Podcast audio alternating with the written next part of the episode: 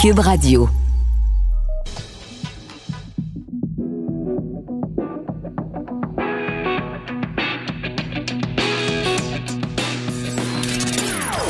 Des opinions bien à elle. Sophie Durocher. Son franc-parler ne laisse personne indifférent. On n'est pas obligé d'être d'accord. Bonjour tout le monde, c'est Sophie Durocher. On est mardi le 28 avril. Écoutez, c'est une nouvelle bien triste qu'on a apprise aujourd'hui. Euh, une autre préposée aux bénéficiaires euh, qui est décédée, elle s'appelle Stéphanie Tessier.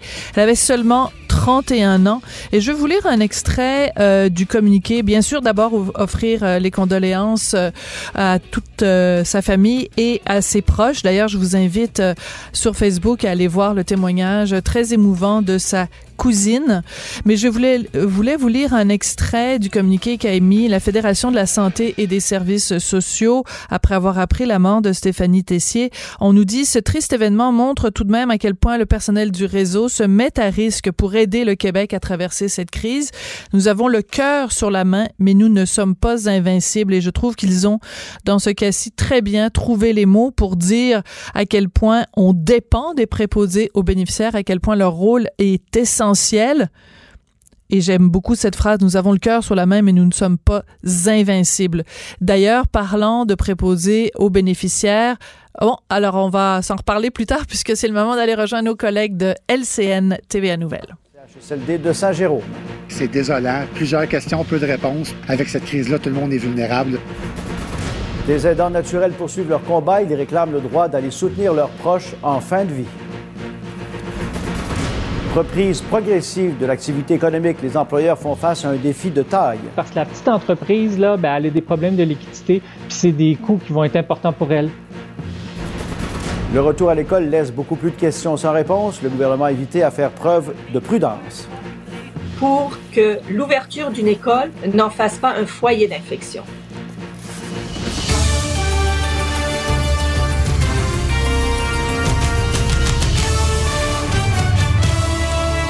Bon midi, Pierre. Bon midi. Salutations également aux auditeurs de Cube Radio qui se joignent à nous. Parlons, Pierre, des Britanniques qui ont tenu une minute de silence aujourd'hui à Londres en hommage à la centaine de travailleurs de la santé qui sont morts au pays après avoir combattu le coronavirus là-bas. On apprend que plus de 4000 personnes âgées ont succombé à la COVID-19 au cours des deux dernières semaines dans des maisons de retraite en Angleterre. Alors, c'est un peu semblable chez nous, hein, on le sait. Euh, depuis le début de la pandémie, de pandémie pardon, les dirigeants des maisons de retraite déplorent que les décès des aînés en résidence ne sont pas comptabilisés dans les bilans quotidiens des autorités britanniques. Et Pierre, la justice espagnole a ouvert des enquêtes concernant des plaintes déposées par des familles et des salariés visant 86 maisons de retraite. Des milliers de personnes âgées sont mortes de la COVID-19 dans ces résidences. Les enquêtes visent à déterminer si des erreurs ont été commises en lien avec tous ces décès. Maintenant, du côté de l'Italie, en prévision du déconfinement qui est prévu la semaine prochaine, il y a des agents de sécurité qui circulent dans le métro de Rome. On veut s'assurer que les usagers du transport en commun respectent les règles de distanciation. Les passagers doivent circuler à deux mètres de distance, laisser au moins un banc libre à l'intérieur des wagons. Chez nous maintenant, bien sûr, euh, c'est cette histoire triste. Une autre bénéficiaire euh, qui a été, euh, qui est décédée. Elle est morte après avoir contracté le virus COVID-19. la jeune travailleuse, Yves, travaillait dans un centre hospitalier de Saint-Jérôme. Oui, un CHSLD, effectivement, Pierre. On est juste devant le CHSLD, centre d'hébergement Lucien G. Roland euh, pour personnes non autonomes. Et euh, vous allez voir à l'écran apparaître la photo de Stéphanie Tessier, euh, âgée de 31 ans, qui malheureusement, hier, elle est décédée. Elle était hospitalisée depuis deux semaines, Pierre, et elle avait effectivement contracté la COVID-19. Son syndicat, donc, qui la représentait, ignore pour l'instant si elle l'avait contractée au travail. Il y a beaucoup de questions en ce moment qui sont posées aux autorités de la santé publique mais elle travaillait depuis au moins dix ans, me dit-on, comme préposée aux bénéficiaires. Aujourd'hui, ils sont des dizaines, des centaines à rendre hommage à cet employé décédé au cours des dernières heures. Je fais entendre le porte-parole syndical. On représente là, au-dessus de 2800 préposés aux bénéficiaires. Ils sont tous dévoués. C'est une passion euh, d'être préposé aux bénéficiaires. C'est une vocation. Euh, Stéphanie en faisait, en faisait, partie, évidemment. Mm-hmm. Est-ce que euh, à l'intérieur, il y a des cas présentement de la COVID-19 dans ce CHSLD ici, Lucien Géroland? oui, j'ai appris qu'il y en avait ici présentement quelques-uns de résidents qui sont affectés, une dizaine, de ce que je comprends. Et parmi le personnel, est-ce qu'il y en a également des cas positifs? Il y en a huit présentement du côté du personnel. Et vous avez rencontré euh, une femme dont le père vient de décéder dans ce même établissement. Tout à fait par hasard, au cours des dernières minutes, Lucie Jolivet m'apprenait que son père, René, 88 ans, est décédé au cours des dernières minutes. Je fais entendre un extrait de son témoignage, Pierre. Ils viennent de décéder, ça fait cinq minutes, du COVID-19. Je voulais laisser juste un message à notre premier ministre. Merci beaucoup de nous avoir permis de pouvoir le voir à la dernière minute comme ça. C'est tellement important d'avoir être capable de leur dire adieu, là. oh, que c'est touchant. Alors, assez bouleversant d'entendre ça, Pierre, qu'on se pointe devant ces, établissements pour euh, personnes non autonomes. Voilà. Oui, parce qu'on donne souvent des chiffres, mais euh, là, on voit bien sûr euh, un cas très réel qui se passe présentement. Merci. Au revoir. Depuis deux semaines, les proches aidants sont de nouveau permis sous condition dans les CHSLD. Or, Denis, il y a certains qui se plaignent de ne toujours pas être les bienvenus dans ces centres en ce moment. Exactement. Et Pierre, je vous raconte l'histoire de M. Sirois. Euh, son amoureuse, son épouse, euh, ça fait plus de 30 ans qu'ils sont ensemble. Ben, elle est dans le CH, euh, CHSLD est Blanche à Laval, où je me trouve actuellement. et cette dernière, donc, eh évidemment, il ne peut pas la visiter depuis un petit bout de temps. Il a tout fait les démarches. C'est un infirmier de carrière. Il connaît les procédures. Il est testé négatif au COVID-19, à la COVID-19 et malgré tout, on lui refuse l'accès.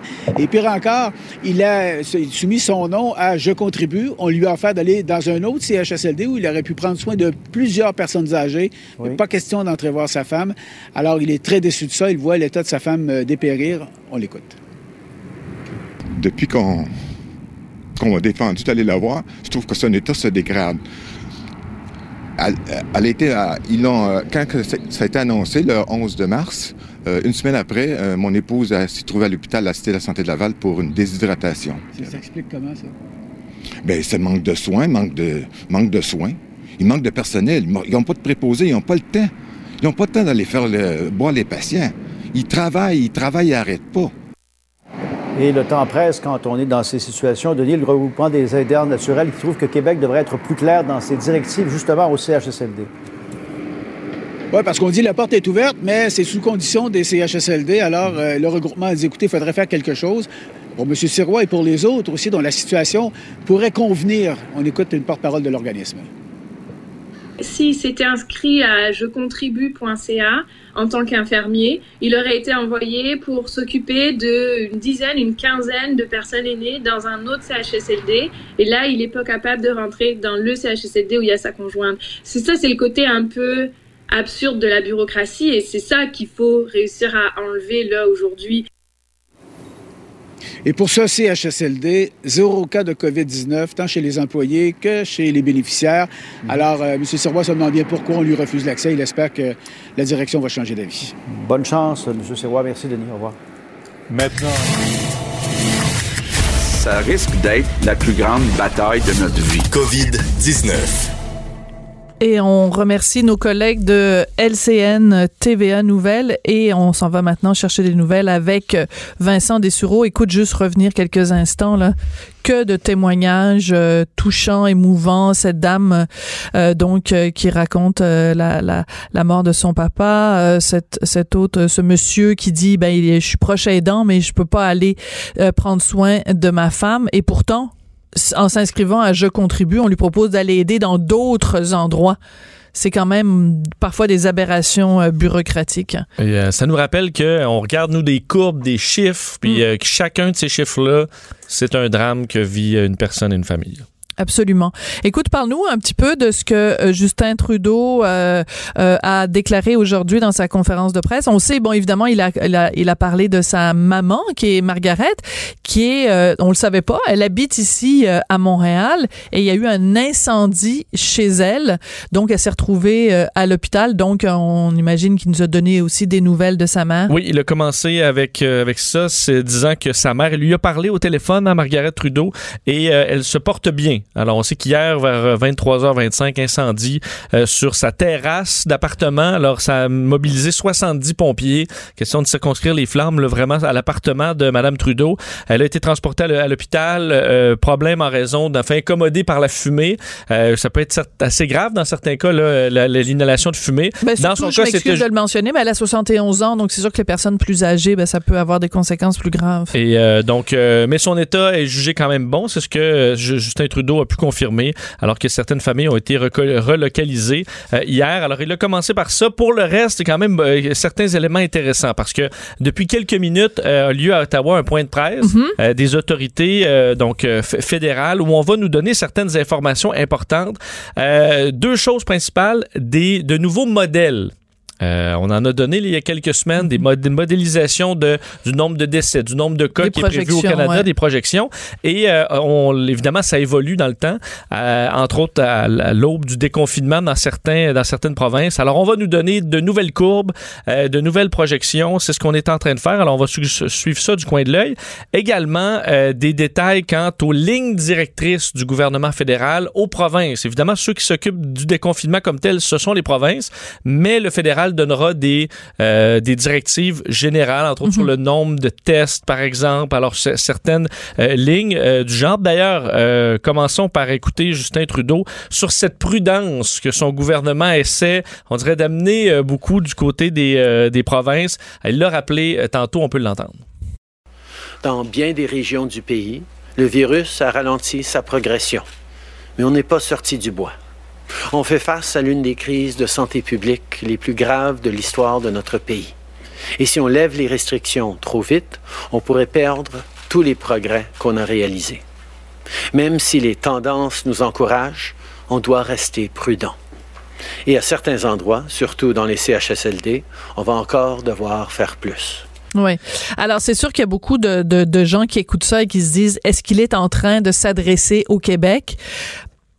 Vu qu'on a annoncé hier bon des mesures de déconfinement concernant les écoles primaires et qu'aujourd'hui le ministre Fitzgibbon, le ministre des Finances va annoncer ce qui se passe au point de vue des entreprises, mais on peut pas s'empêcher quand même d'essayer de, de, voir entre les lignes, il y a peut-être un petit euh, message pour François Legault de dire ben attention mon François, vas-y pas trop vite. Ben, d'ailleurs les journalistes ont essayé d'aller chercher plus d'informations euh, quant à son avis sur les provinces. Et là où il a finalement donné un brin de réponse, c'est lorsqu'on lui a dit, vous, là, en tant que parent, est-ce que vous accepteriez d'envoyer vos enfants à l'école primaire au Québec? Mais surtout sachant que c'est un ancien professeur. Exactement.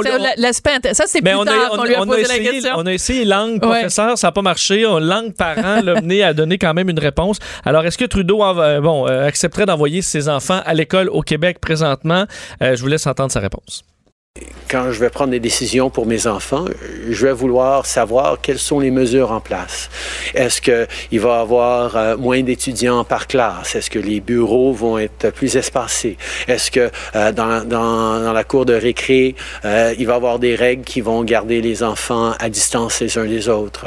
Est-ce qu'on est en train de tout faire pour garder les professeurs et, et ceux qui travaillent à l'école en sécurité? Est-ce qu'on a mis des mesures en place pour répondre s'il y a des problèmes toutes sortes de questions auxquelles il va falloir euh, qu'on trouve des réponses.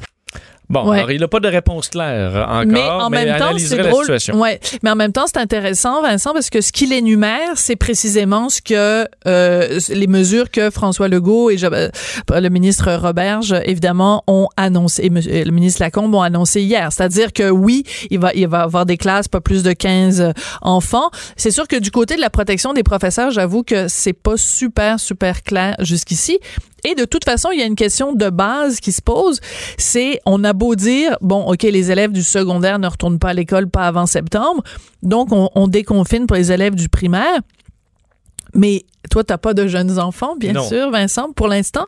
Mais je te le dis, là, un enfant de 6 ans, 7 ans, 8 ans, les, les mots distanciation sociale, là, ça marche pas. Là, ça marche pas dans la même phrase. C'est impossible. Tu peux pas dire à un jeune enfant de pas aller tapocher ou taponner amicalement euh, c'est des élèves dans la classe. Là, ça, ça, je le vois pas. Je vois pas comment ça peut arriver. En tout cas, Bon, c'est pour ça qu'il a, il émet clairement bon, c'est certains doutes euh, dans les, les- les éléments d'information qu'on a pu retirer également sur la subvention salariale. 44 000 entreprises ont déjà, se sont déjà inscrites sur euh, ce, ce service fédéral, donc pour payer le- une partie du salaire des employés. Alors, c'est une demande assez importante. D'ailleurs, on apprenait que euh, Sunwing va réembaucher 1800 employés avec cette subvention euh, salariale et euh, également au niveau des équipements. Donc, on reçoit quantité d'équipements. D'ailleurs, le fédéral enverra dans les prochains jours 6 millions de masques chirurgicaux dans, dans les provinces. Alors, on semble quand même recevoir euh, de plus en plus d'équipements dans le but de satisfaire les besoins un peu partout dans les provinces. Ça demeure des bonnes nouvelles. Oui.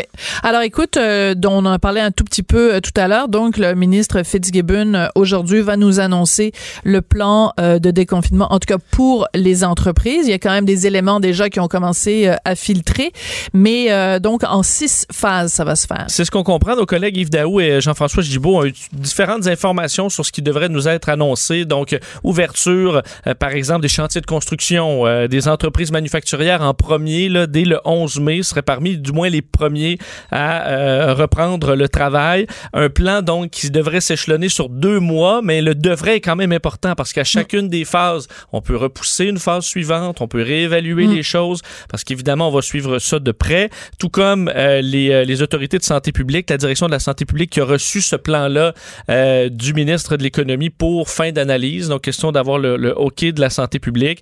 Euh, des questions, là, évidemment, sur la, la, la restauration, secteur de Mhm. l'immobilier, les salons de coiffure qui devraient ouvrir à la fin mai. Mais tout ça, ce ne sera pas euh, dans la normalité. Là. Ce sera avec des règles strictes, de masques de protection dans certains cas, différentes mesures sanitaires qui vont Mhm. nous faire un semblant de normal, mais euh, qui ne Ben, ça va être le nouveau normal. Exact. Qui sera pas le normal d'avant, ça va être le nouveau normal.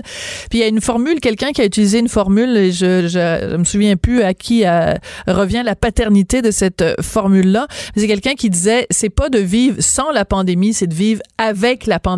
C'est pas, parce qu'on déconfine que tout d'un coup le virus est plus là. C'est juste d'apprendre à vivre avec. Effectivement. Vivre avec cette menace-là, donc le faire de façon intelligente. On verra les, ce point de presse à 13 heures qui sera très suivi, évidemment. Oui. Euh, et écoute, on va en parler un petit peu plus tard parce que dans l'émission, je vais recevoir, euh, ben, en fait, tout de suite après la pause, Jean Bottary, que les auditeurs de Cube connaissent bien, euh, qui est blogueur, activiste, un ancien préposé aux bénéficiaires. Lui retourne sur le terrain demain et ça coïncide aussi avec l'arrivée des militaires en renfort. Et c'est bizarre, Vincent, parce que on en a tellement parlé de l'arrivée des militaires. Je pense que je, je suis pas la seule. Là. On était beaucoup à penser que c'était déjà fait. Oui. Et c'est quand on apprend que c'est seulement demain, on se dit ben ok, ben, tout ce temps-là, c'est long. Effectivement, certains trouvent ça un peu long, sachant que les militaires euh, doivent pouvoir réagir quand même assez rapidement. On sait qu'il y a déjà 130 militaires, là, Mhm. des gens qui étaient en- en- formés pour le, le- le- bon, des capacités médicales qui étaient déjà déployés. Mais là, 400 militaires vont arriver mercredi. Ce sont les premiers là, de ces 1000 qui ont été demandés par le Québec. Euh, un second déploiement est prévu euh, plus tard de 275 soldats.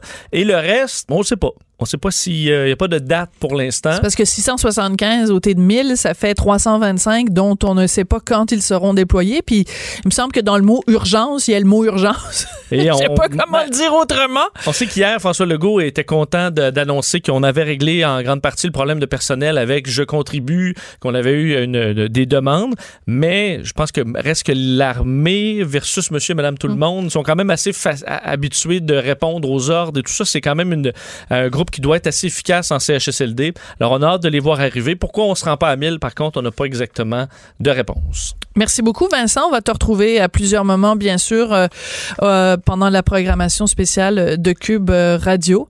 Merci. Merci. À plus À tard. plus tard.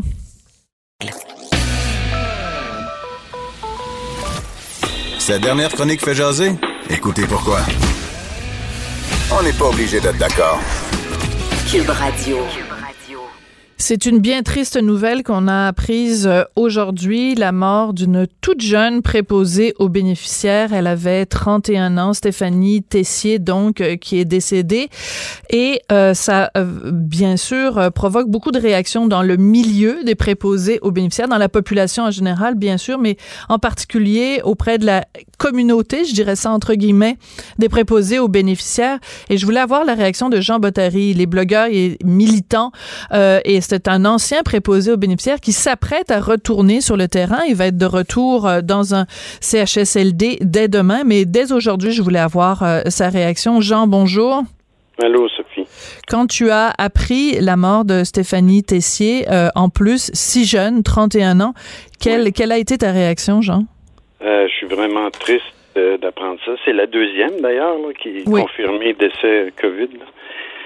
L'autre, c'était Victoria Salvan la fameuse résidence Héron, je crois.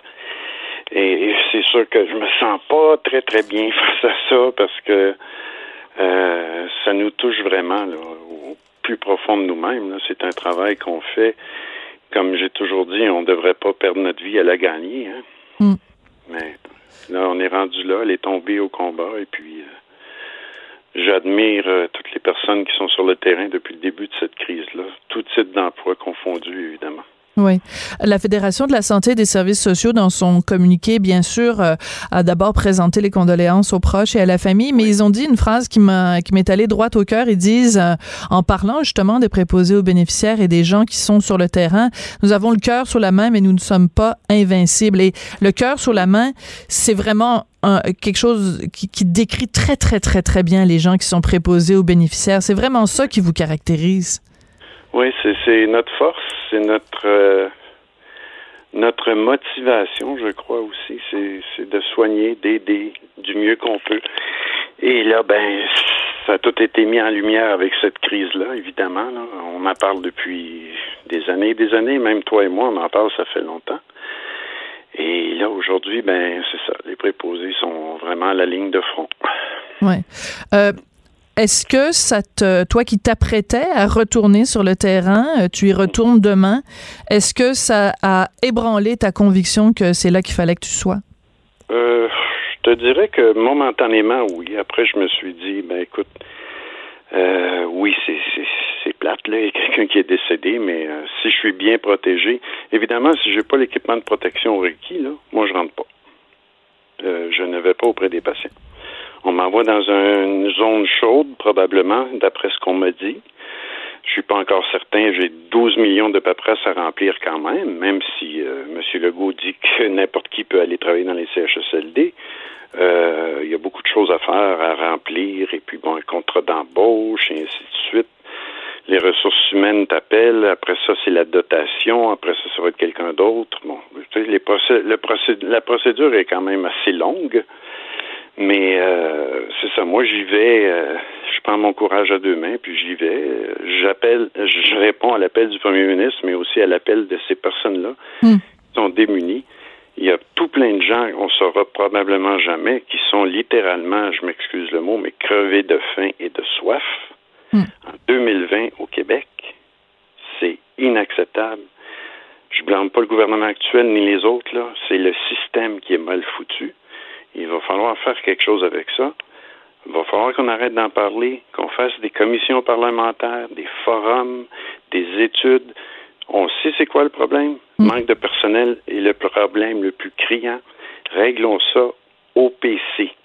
Ouais, mais je veux revenir. Euh, on va y, on va y retourner à ça, mais je veux revenir sur ce que tu nous as dit parce que Jean, on se parle régulièrement, toi et moi, sur les ondes de Cube Radio, et mm-hmm. euh, tu es en train de me dire que même toi qui t'es porté volontaire et qui a de l'expérience, tu as fait ça pendant des années, préposé aux bénéficiaires, ça a été compliqué pour toi une fois que tu as levé la main en disant je veux y retourner. C'est quoi, tu t'es perdu dans la, dans la bureaucratie ou dans les papiers à remplir? C'est quoi? Décris-nous un petit peu le processus de quelqu'un qui veut aider puis qui se retrouve face à la, machine bureaucratique. Il faut que je te dise que chaque cis et chaque sius, les grandes créatures, fonctionnent de façon différente. Ben voyons donc. Oui, oui, oui. Il y a un CIS qui m'avait approché, c'était autre chose. C'était une entrevue d'embauche téléphonique qui a duré une heure ou presque. Et euh, un autre un 6, c'est-à-dire, là, c'est de la paperasse à pu finir. Je viens d'en recevoir encore, puis en principe, je leur ai dit que je commençais, je voulais commencer demain. Fait que là, il faut que je remplisse un contrat d'embauche et ainsi de suite. Euh, les T4, euh, tout le kit là pour les, les impôts et puis euh. Moi, je croyais que je me présentais là, puis on arrangeait ça après, la paperasse, parce que c'est le, le, le besoin est urgent et criant, qu'on nous dit. Mais la paperasse est, est, est, est, omni, est omniprésente.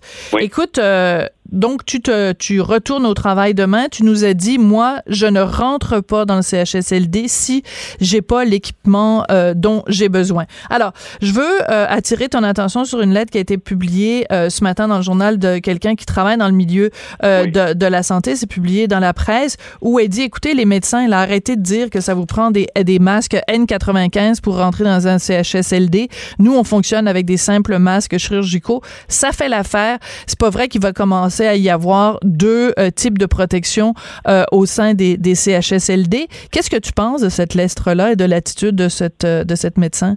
Je lui donne entièrement raison. Les masques chirurgicaux sont suffisants pour nous protéger. Encore faut-il qu'il y en ait une quantité suffisante, évidemment. Là. là, ce qu'on fait dans la plupart des endroits, c'est qu'on en donne deux par quart de travail. Donc, il faut être très, très, très attentif et faire vraiment attention pour ne pas les contaminer, évidemment, parce que, exemple, si je vais manger, ben, si je dois leur remettre le même masque après, il faut que je fasse très attention. Hein. Oui, c'est ça. Et puis en plus, moi, j'ai une épouse qui, qui a des toutes sortes de, de, de, maladies, qui est très jeune, mais elle est malade, et puis euh, il va falloir que je fasse attention. Est-ce que tu penses à t'isoler, c'est-à-dire que tout le temps où tu vas travailler au CHSLD, de faire comme certaines per personnes font, de complètement t'isoler de, de ta jeune épouse? Ah, on y pense, oui. On en a parlé tantôt. Là. Ouais. Euh, Qu'est-ce que tu penses, Jean, des, euh, je les appelle un peu les préposés vedettes, mais mais il y, a aucune ironie dans mon dans mon terme là. C'est juste c'est des gens plus connus. Euh, je pense par exemple au ministre Lionel Carman, qui après sa job de ministre pendant la journée, le soir va travailler dans un CHSLD. Il l'a fait dans la plus grande des discrétions. Elle n'a pas du tout attiré les les projecteurs sur lui. Euh, L'ancienne médaillée olympique euh, Joanie Rochette. Euh, mm -hmm. Laurent Duvernay-Tardif aussi, dont on a appris qu'il changeait des couches et qui donnait des, des soins de base dans les CHSLD. Qu'est-ce que tu penses de ces gens-là, dont le nom est très connu, qui viennent prêter main forte dans le système? Honnêtement, je leur lève mon chapeau parce que c'est peut-être des, des interventions de ces personnes-là qui vont faire en sorte que peut-être on va réussir à embaucher des préposés, justement. Ça va motiver les gens. Mm. Ils vont dire, ah, regarde, lui, il est allé, elle est allée, puis bon, euh, il s'en est sorti, ça a bien été. Euh, bon. J'espère que c'est l'effet que ça va avoir, là, parce que, tu sais, on disait il y a quelques années que d'ici cinq ans, ça prendrait 30 000 préposés aux bénéficiaires. On va les prendre où? Oui, puis attends, parce que moi, j'ai interviewé euh, la, la, la, semaine dernière euh, M. Claire qui a fait justement ce fameux oui. rapport mm -hmm. en 2000 qui disait, écoutez, en 2035, il va y avoir, je pense, 200 000 personnes de plus de 85 ans au Québec. Imagine. Oui. Parce que la démographie, il disait, la démographie, c'est comme les marées, hein, c'est très prévisible, c'est pas une -hmm. science exacte. Là. Alors, euh, on, on va faire quoi? On va faire quoi, Jean? Ben, c'est ça, ça fait des années qu'on en parle. Comme M. Clark, quand il a fait son rapport, qu'est-ce qui est arrivé avec ce rapport-là? Tabletté. Voilà. Tabletté. Voilà. Donc, c'est ça que je disais tantôt. Il faut qu'on arrête là, des rapports, des réunions, des commissions, des ci, des ça. Il faut agir. L'exemple le plus probant de, de la déficience du réseau de la santé, on l'a maintenant en pleine face. Ouais. Euh, Jean, tu parlais, on parlait tout à l'heure des gens euh, qui ont accepté d'aller prêter main forte, là, Lionel Carman, euh, LDT, mm -hmm. Joanie Rochette, etc. Il y a aussi des cas, euh, on en a vu plusieurs, de gens qui, euh, voulant bien faire, se sont présentés, euh, voulaient travailler comme, comme bénévoles ou enfin aller prêter main forte. Et une fois rentrés dans le CHSLD, on dit non, je suis désolé, mais je suis, je suis juste pas capable. Tu les comprends, ces gens-là? Oui, je les comprends, pas donné à tout le monde de faire ça. Euh, on arrive là, c'est comme, j'imagine, parce que je l'ai pas encore vécu, mais c'est comme une zone de guerre. Hein? Mm. Tu arrives là, puis les personnes sont démunies, ils sont alités depuis combien de jours, on sait pas. Euh, là, on arrive en, en force, comme l'armée, quand elle est arrivée dans certains endroits, les gens ont eu droit à un bain, une douche, imagine, ça fait combien de semaines qu'ils en ont pas eu? Euh, regarde, juste de faire ça, puis de voir un sourire ou un merci Hmm. de ces personnes-là, là, ça va être ça ma paye. Hmm. Mais euh, tu vois, il y a aussi des gens qui disent, qui sont allés prêter main forte et qui disent à quel point le simple fait de pouvoir euh, avoir des nouvelles de leur famille ou avoir un appel ou un truc, et que des gens qui ont, par exemple, qui avaient arrêté de se nourrir, ben, euh, une fois qu'ils ont eu un appel ou un contact avec leur famille, leurs proches, tout d'un coup reprennent le goût à la vie. Parce que c'est ça le danger, c'est qu'il y a des gens qui vont euh, dans les CHSLD qui vont pas nécessairement mourir de la COVID, mais qui vont juste mourir d'ennui, de tristesse, de peine? Ceux-là, malheureusement, ne feront pas partie des statistiques, je ne crois pas. Là. Mais euh, c'est évident qu'il y en a beaucoup. Il y en avait même avant la COVID dans les CHSLD. Combien de personnes, même moi en réadaptation, combien de personnes âgées me disaient j'aime mieux mourir? Parce qu'elles étaient seules à l'époque, parce que tu sais comme moi qu'il y a seulement 10% de la population des, des, des, des résidents à CHSLD qui ont des visites de façon régulière. C'est pas beaucoup. Non. C'est une question de culture, hein, aussi. On est au Québec, c'est comme ça. Puis bon, faut l'accepter. Là, on peut pas forcer les gens non plus. Hmm. Hein?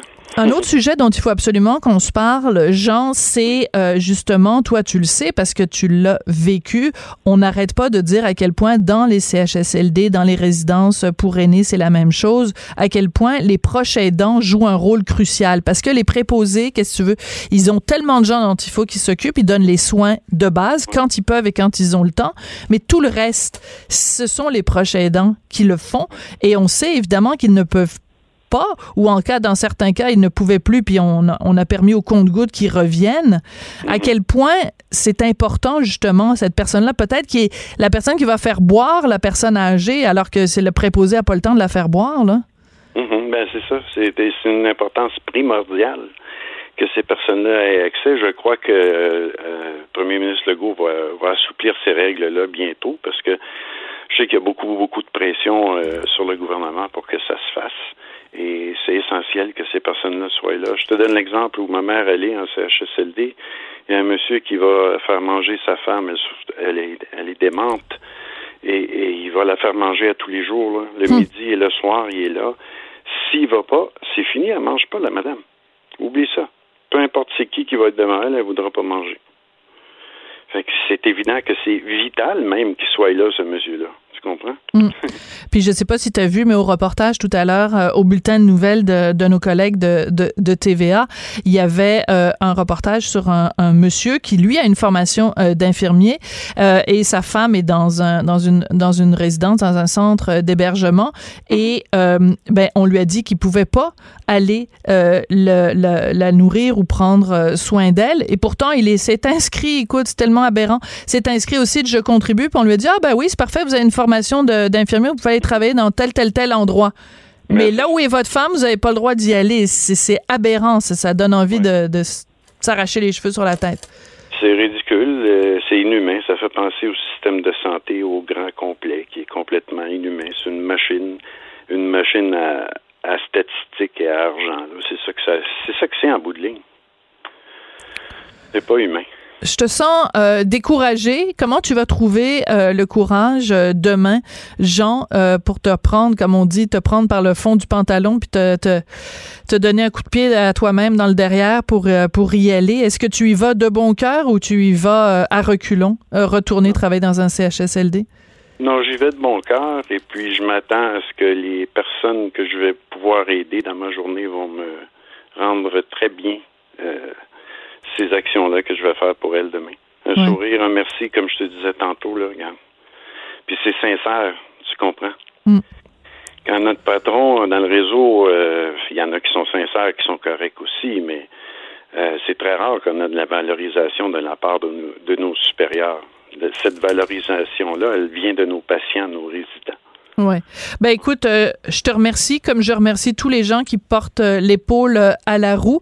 Écoute, bon courage pour demain et ben, je te propose dans quelques jours de revenir nous donner des nouvelles du front, puisque c'est vraiment comme ça qu'il faut le voir de cette zone de guerre que sont les CHSLD en ce moment au Québec. Puis tu nous diras en effet si vous avez les protections qu'il faut et quelles sont les conditions que tu as rencontrées quand tu es allé là-bas. Merci beaucoup, Jean. Merci à toi. Bonne Jean, journée. Jean Bottary, donc euh, ancien préposé aux bénéficiaires, qui depuis des années milite et vraiment parfois en criant dans le désert. Hein, il tire la sonnette d'alarme puis il n'y a pas grand monde qui l'entend. donc, il milite pour qu'on reconnaisse ce travail essentiel de préposé aux bénéficiaires et il retourne sur le terrain demain. Tout le monde a droit à son opinion. Elle requestionne, elle analyse, elle propose des solutions. Sophie Durocher. On n'est pas obligé d'être d'accord.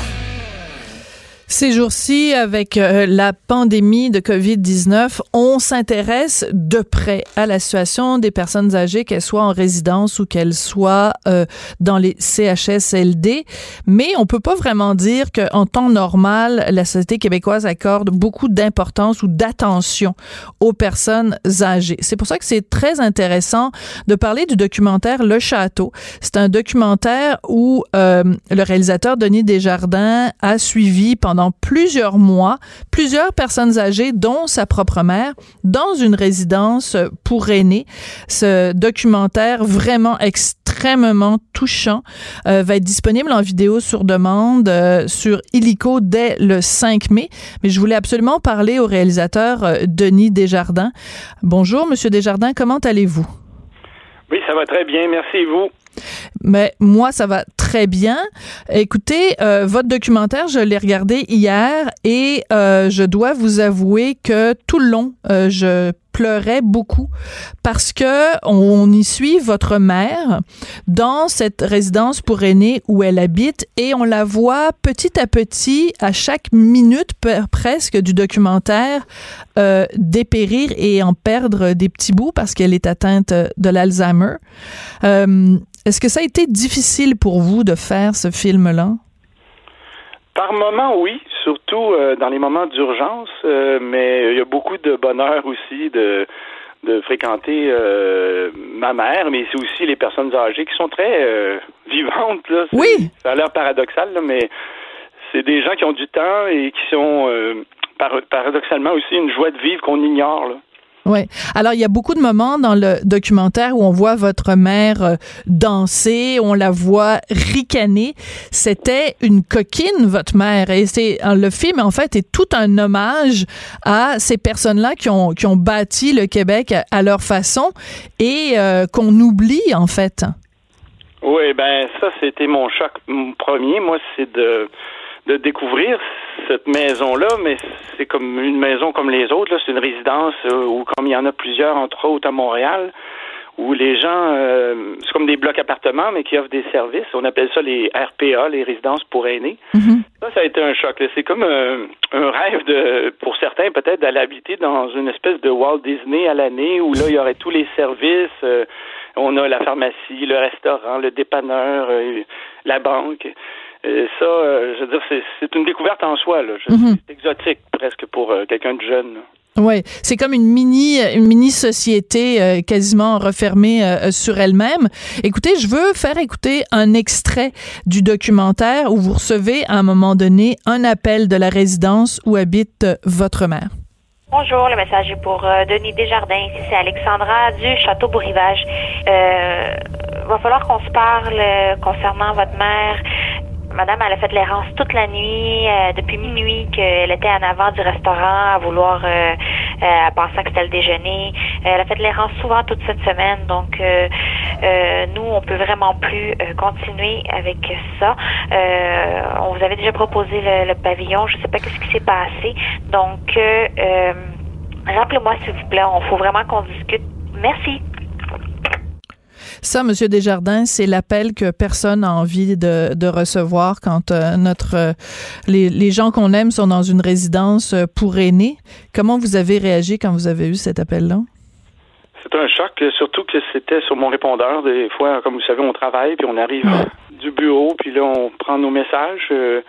parfois, il y a des messages moins jojo. Là. On pourrait dire que celui-là, c'était un, un, déclencheur pour, pour dire, écoutez, il faut que je continue à, à filmer ma mère parce que là, ça semble-t-il qu'elle va pouvoir euh, va devoir partir, là, quitter la maison ou la résidence. Ouais. Alors vous la suivez tout le long et on voit votre sœur également euh, est là et vient le moment déchirant où votre mère doit être déménagée. Puis rendue là, elle est vraiment très confuse. Euh, c'est, terrible de regarder ce film-là maintenant avec les yeux de, parce qu'on le regarde avec les yeux de gens qui vivent en pleine pandémie.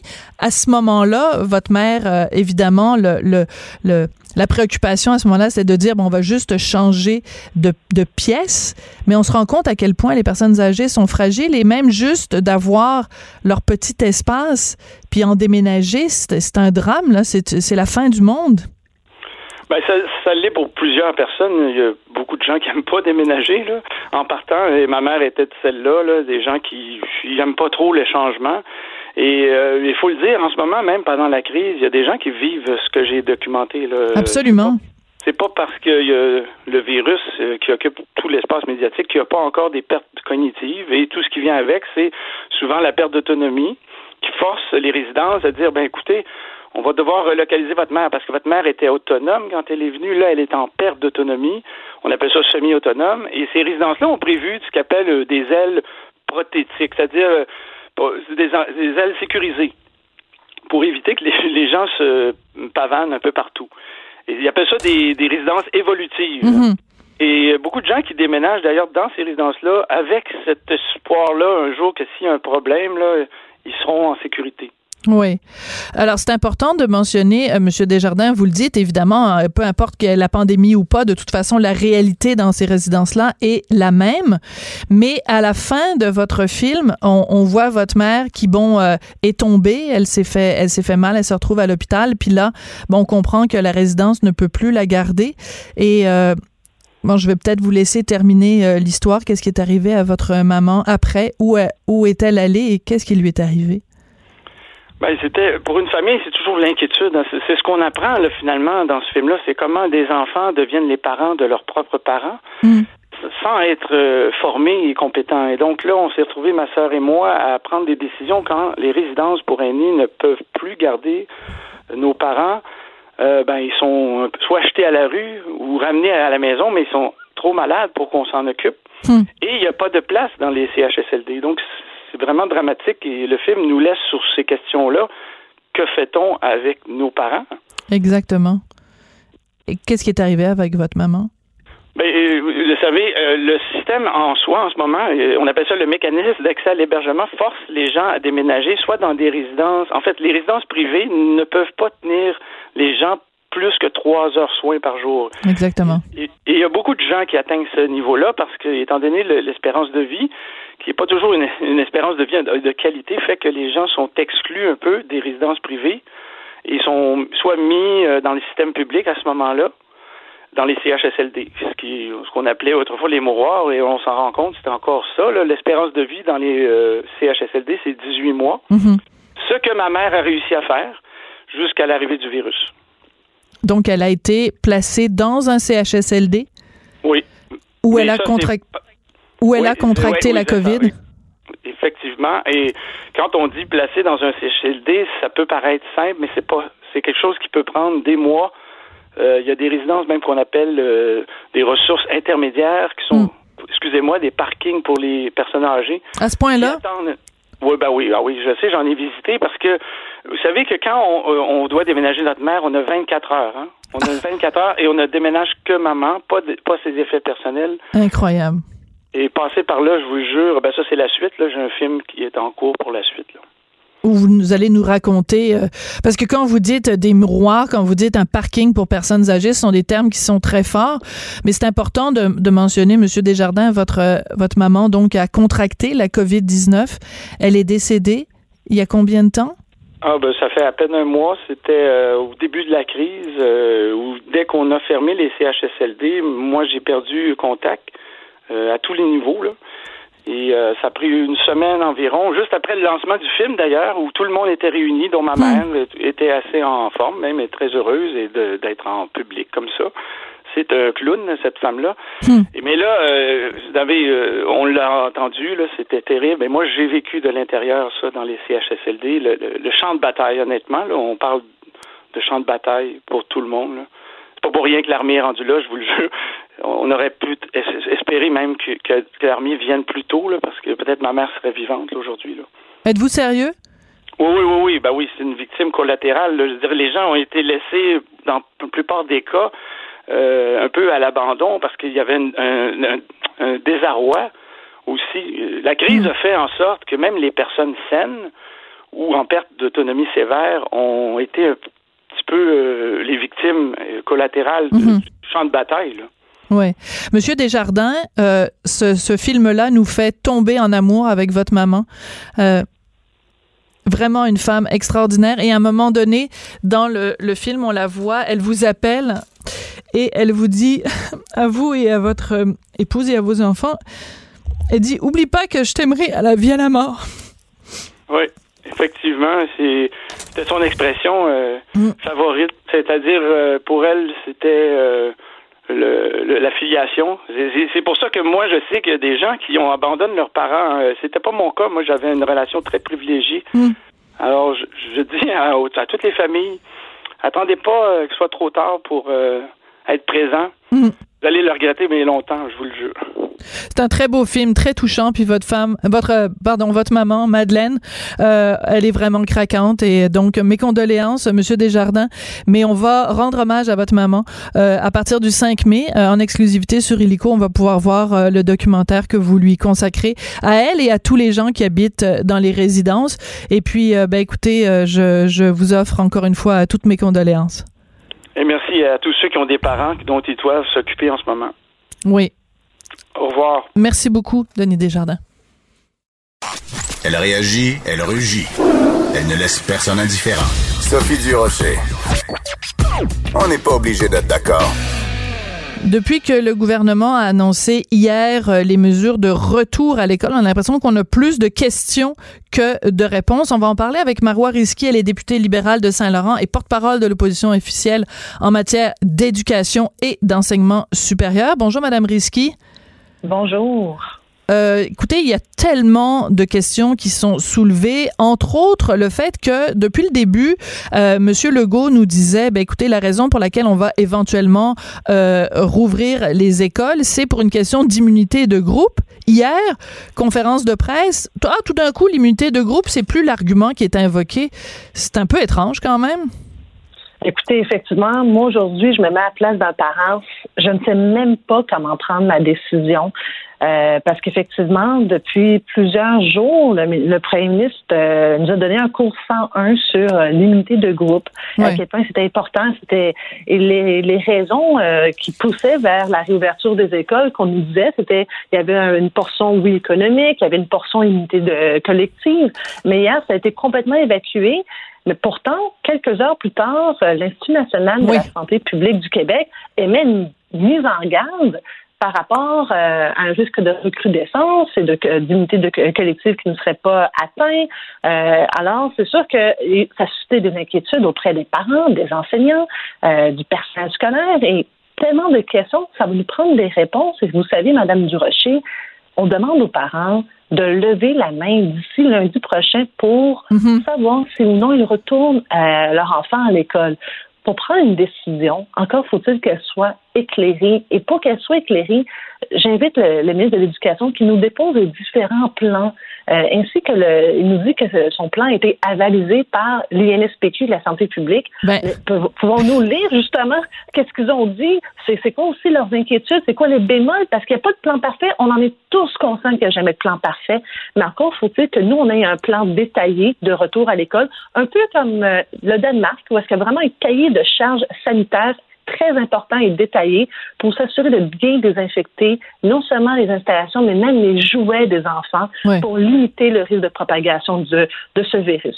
Oui. Alors, ben, vous avez tout à fait raison de souligner euh, cette histoire du, du, tweet hier, en fait, du communiqué même de l'Institut national de la santé publique.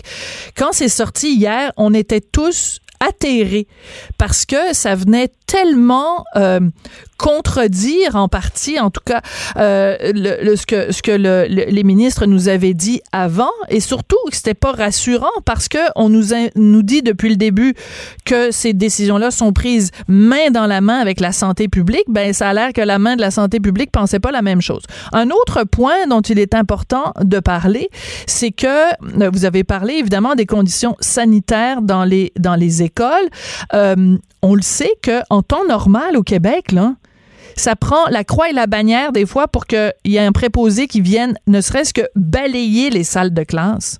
Moi, c'est ça qui m'inquiète de me dire ben des, lieux qui sont pas toujours hyper salubres. Là tout d'un coup ça va être impeccable les gens vont passer à toutes les heures aller euh, faire euh, nettoyer désinfecter les poignées de porte et les bureaux. Je veux dire, euh, je sais pas comment on va faire ça. Honnêtement mais moi, je vous rappelle que si c'est le modèle danois qu'on semble suivre, le Danemark, à chaque deux heures, tout est désinfecté, incluant les jouets.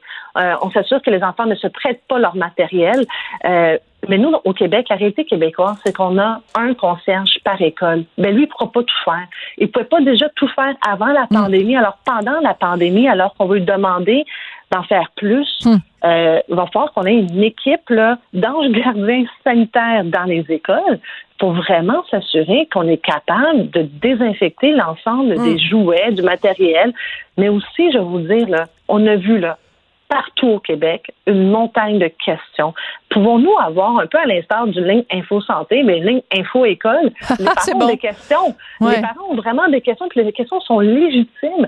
Euh, alors, nous, notre rôle du gouvernement, là, c'est de les rassurer.